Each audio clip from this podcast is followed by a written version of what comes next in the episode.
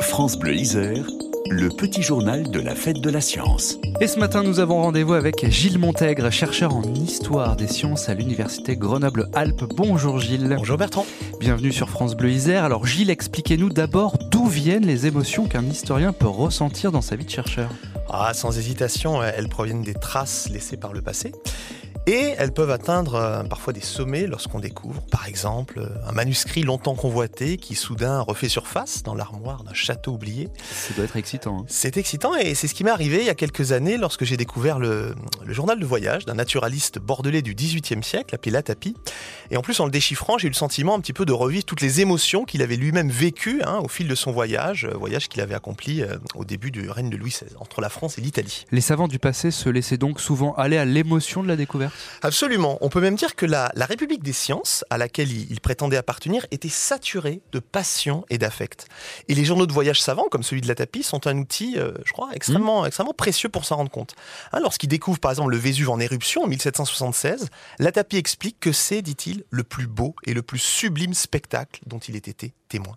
Hein, on retrouve ça, euh, ce même émerveillement dans les écrits d'autres voyageurs du XVIIIe siècle, notamment d'ailleurs des, voyageurs isérois et dauphinois, je pense à Faujas de Saint-Fond ou à Dolomieu. Hein, quand Dolomieu découvre le cratère de l'île de Vulcano, il affirme lui aussi c'est l'un des spectacles les plus grands et les plus importants que la nature m'ait jamais présenté.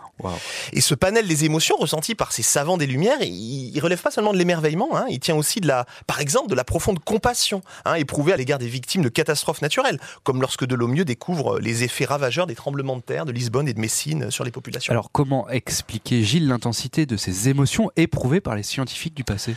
Alors, ces émotions savantes s'expliquent au XVIIIe siècle, en tout cas par la, la conjugaison de trois approches complémentaires de la nature. Hein. Il y a d'abord la, théologie naturelle, qui a encore un rôle très important, c'est-à-dire celle qui pousse à, admirer les merveilles de la création. Il y a aussi en même temps les sciences de la Terre, qui sont vraiment en gestation à cette époque-là, et qui élaborent les théories les plus folles pour tenter d'expliquer euh, l'origine du relief terrestre. Et puis il y a enfin le spectacle esthétique de la nature, qui pousse par exemple la tapis à décrire, euh, dit-il, le sublime effrayant des glaciers de montagne. Peut-on dire que cette science émotionnée a survécu dans le monde d'aujourd'hui? Eh bien, je crois pas, pas tout à fait. Euh, le livre que je suis en train d'écrire sur le sujet porte sur une époque, donc le, XVIIIe siècle, le siècle des Lumières, qui est antérieure à un grand divorce entre la science et la littérature. Hein, un divorce qui remonte principalement au XIXe siècle. Et de ce divorce, la science a gagné évidemment en influence, en respectabilité, mais elle a aussi perdu un important supplément d'âme auprès du grand public. Hein, il faut bien se rendre compte qu'au XVIIIe siècle, par exemple, les 44 volumes de l'histoire naturelle de Buffon sont un véritable best-seller qui suscite l'engouement et l'émotion de nombreux lecteurs, y compris des lecteurs qui ne sont pas des savants de formation. Pensez-vous que ces anciennes émotions, Gilles, liées à la découverte, soit une leçon à tirer pour les sciences d'aujourd'hui?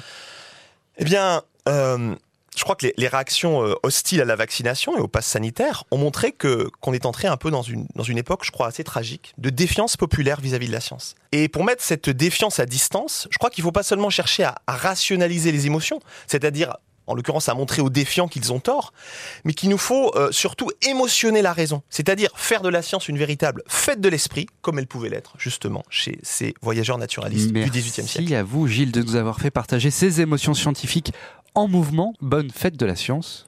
Merci Bertrand. Et à bientôt. La science est en fête sur France Bleu Isère.